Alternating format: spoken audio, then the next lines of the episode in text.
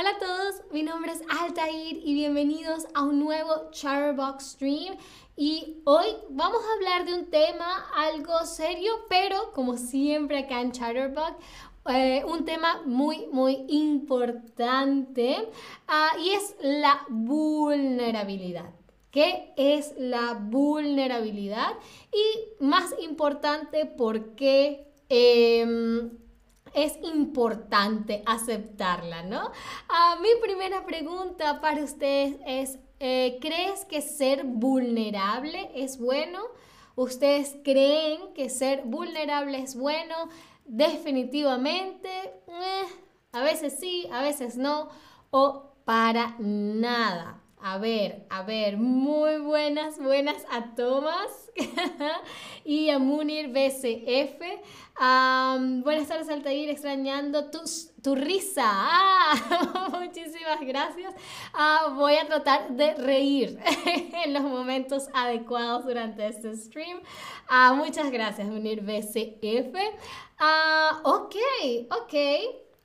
Veo que Em, mucha gente, muy poca gente dice definitivamente. Ah, y la mayoría está entre a veces sí, a veces no, y algunos dicen para nada.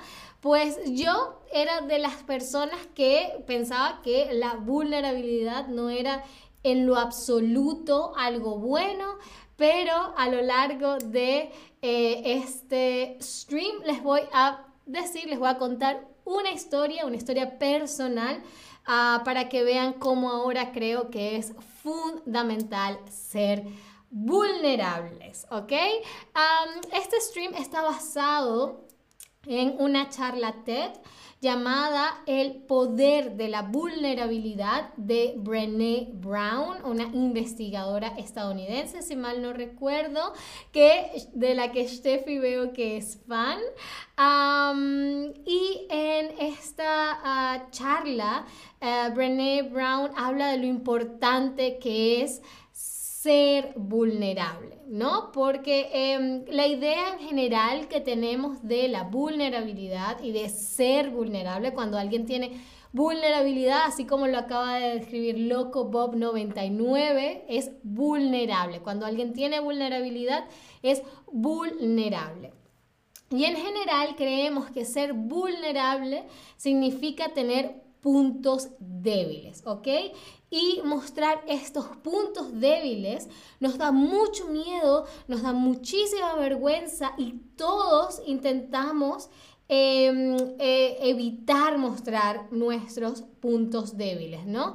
No nos gusta mostrarnos vulnerables.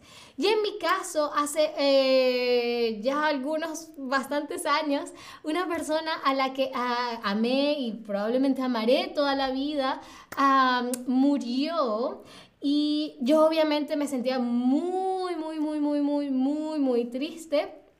Sin embargo, eh, tenía miedo y me daba mucha vergüenza admitir toda esa tristeza que tenía porque iba en contra de esa imagen eh, de persona fuerte eh, que yo pensaba tenía que tener. Y yo pensaba que esa tristeza, ese sentirme tan triste como me sentí en, ese momento, en esos momentos, en, todo ese periodo de tiempo, pensaba que era mi punto débil, ¿no? Y no lo quería mostrar. A ver, cuando tienes un punto débil, tienes que una preocupación, una debilidad o un temor. A ver, cuando tienes un punto débil, fíjense en la expresión punto débil, ¿a cuál de estas tres opciones suena más punto débil? ¿Ok? A una preocupación, a una debilidad o a un temor. Hmm. A ver, a ver. Ok, ok. Muy bien, cuando tenemos un punto débil, tenemos una debilidad, ¿ok? Cuando tenemos un punto débil, somos débiles, ¿no? O, creemos eso, ¿no? Em, quizás una preocupación puede ser un punto débil porque si te preocupas mucho, entonces eso te hace, te da una debilidad, pero un punto débil en general es una debilidad, algo que nos hace uh, débil, ¿ok? Y yo les decía que cuando me sentía así súper triste por esta persona que murió, les decía que tenía miedo y que sentía vergüenza, sentía vergüenza de mostrar que estaba triste. Eso es porque cuando sientes vergüenza en general, en general, cuando decimos, ay, eso me da vergüenza, es porque porque crees que algo que has hecho está mal y no quieres que nadie lo sepa o porque te sientes ofendido u ofendida por algo. Sentir vergüenza. A ver, no puedes sentir vergüenza en muchos escenarios, como por ejemplo cuando te equivocas, ¿no? Cuando, eh, en mi caso, cuando pronuncio quizás una palabra mal en alemán, ah, me da vergüenza, ¿no? Un poco, sobre todo cuando es como muy público. ah, muy, muy, muy, muy bien. Cuando sentimos vergüenza, ah, creemos que hemos hecho algo mal, ¿no? O que algo que hemos hecho está mal y no, no queremos que nadie lo sepa, ¿no? En este caso, en mi caso personal de la historia que les estoy contando, no era que yo sentía que había hecho algo mal, simplemente me daba, supongo que creía que estaba mal estar triste ah, y no quería que la gente supiera que yo me sentía triste, ¿no?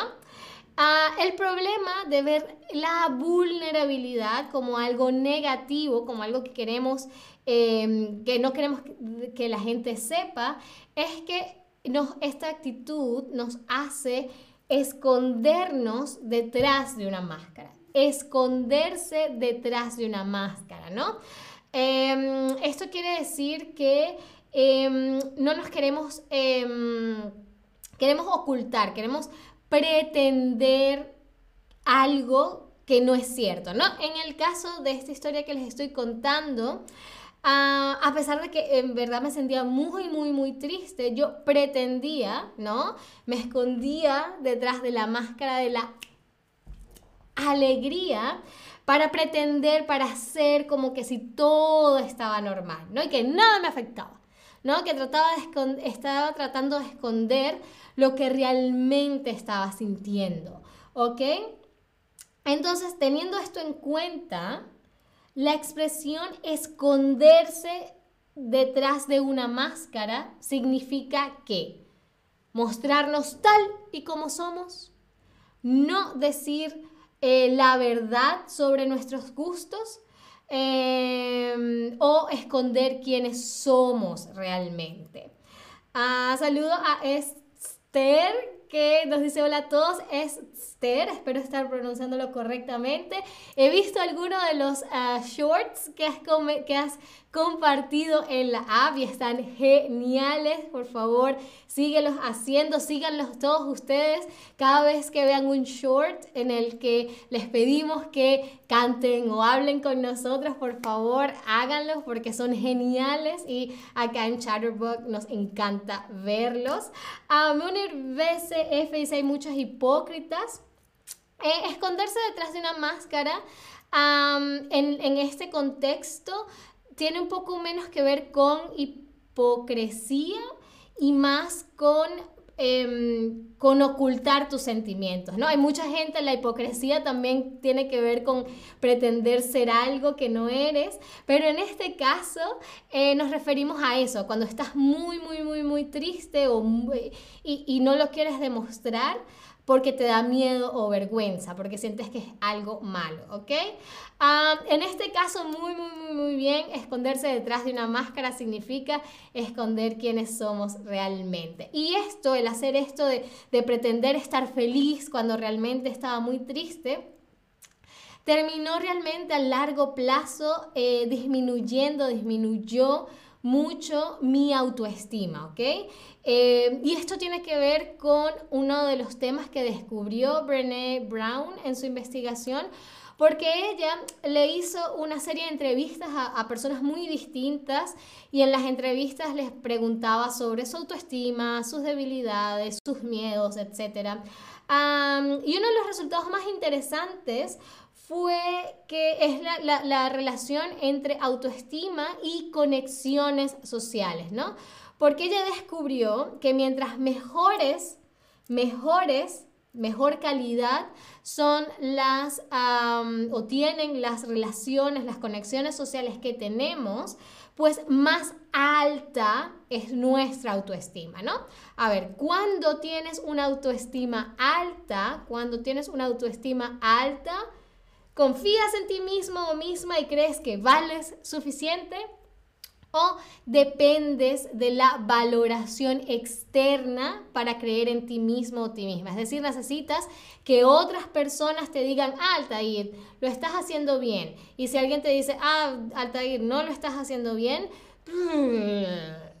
te, te, te, te derrumbas, ¿no? Que era lo que pasaba en mi caso. Yo me volví tan dependiente de, la aprobación externa que eh, realmente eso era lo que quería hacer todo el tiempo, ¿no? Como que es eh, sentir que complacía a los demás porque mi sentido de, eh, autovalor, del valor propio, es la, la, expresión correcta, ya no venía de acá adentro, sino que tenía que buscarla afuera. Y eso eh, hizo la vida mucho más difícil de lo que tiene que ser. Y muy, muy, muy, muy bien cuando tienes autoestima alta, confías en ti mismo o misma y crees que vales lo suficiente, ¿ok? Ah, Brown se dio cuenta de que las personas con la autoestima más alta eran las que se sentían más queridas y sentían que eran parte de una comunidad, de un grupo social, de una familia es decir, personas que tienen lazos sociales fuertes. Y lo que a mí me ha costado mucho aprender, pero creo que ya lo entendí, es que las conexiones sociales más fuertes, las más duraderas, las más profundas, son aquellas que se dan a partir de los puntos débiles, ¿no? Eh, con eso me refiero a que eh, obviamente mucha gente puede conectar diciendo, ah, a mí me gusta la pizza, ¿no? Porque hay muchísima gente le eh, gusta la pizza.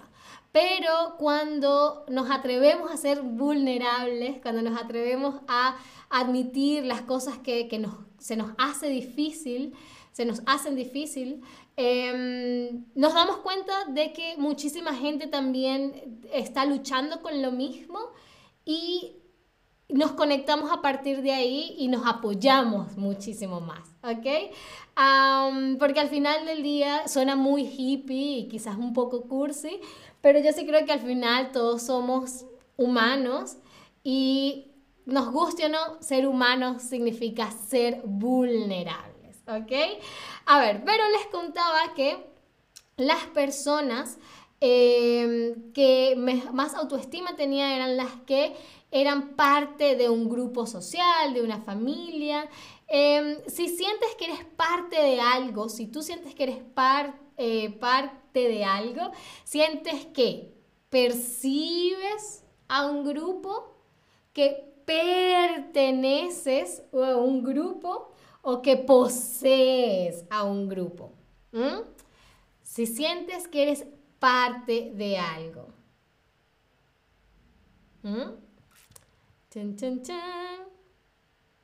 Ah, es, Esther, ¿crees que hay una relación entre autoestima alta y personas egoístas?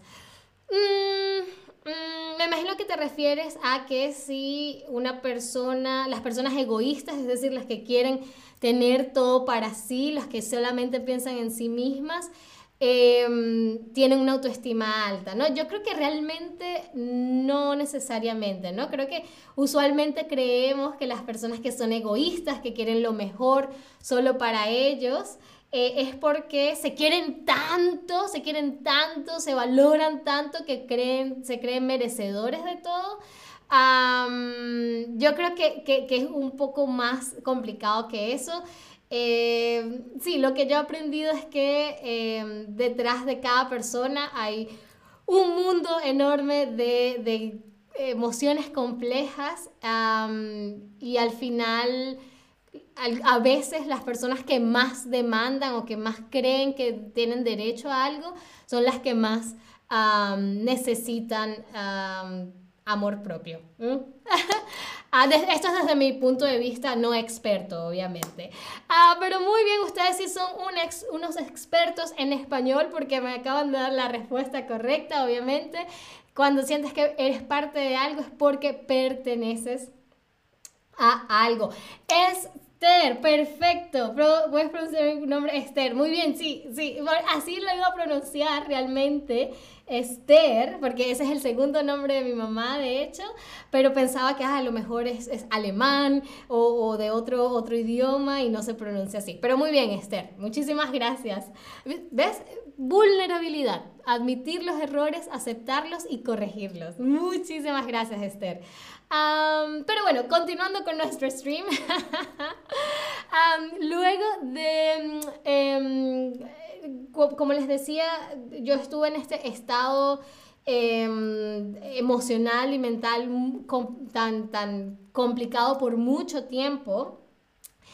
Y luego de, de, querer como adormecer, como de hacer que mis emociones durmieran, de no querer sentir nada, ¿no? Porque obviamente no quería sentirme triste, pero uno no puede apagar las emociones así como que, ah, no me quiero sentir triste, pero sí me quiero sentir contenta, no me quiero sentir molesta, pero sí me quiero sentir con hambre, ¿no? Ah, cuando uno eh, intenta este mecanismo de defensa de, de no sentir algo, em, eh, uno apaga todo, ¿no? Entonces, en mi caso, por ejemplo, no sentía ya esa tristeza latente, pero tampoco sentía alegría así desbordante, ¿no?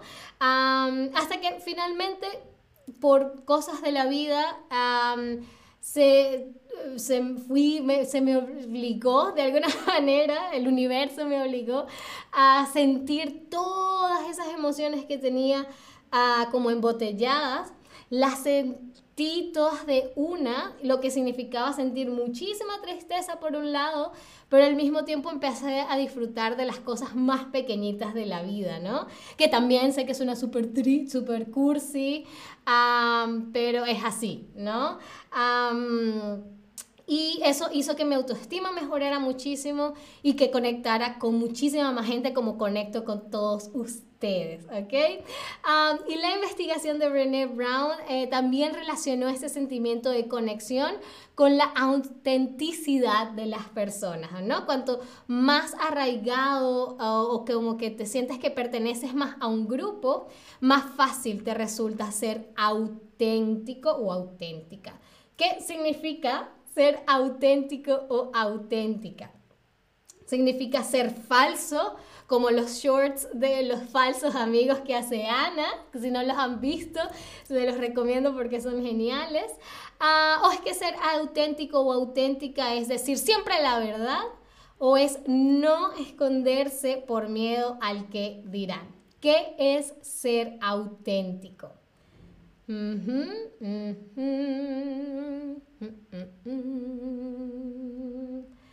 A ver, a ver, ¿qué es ser auténtico? Ok. Vale, yo creo que, muchísima gente confunde ser auténtico con decir siempre la verdad. Ah, pero no, realmente ser auténtico es no esconderse, ¿no? Sentirte lo suficientemente cómodo, cómoda, cómode para ser tú mismo, ¿no?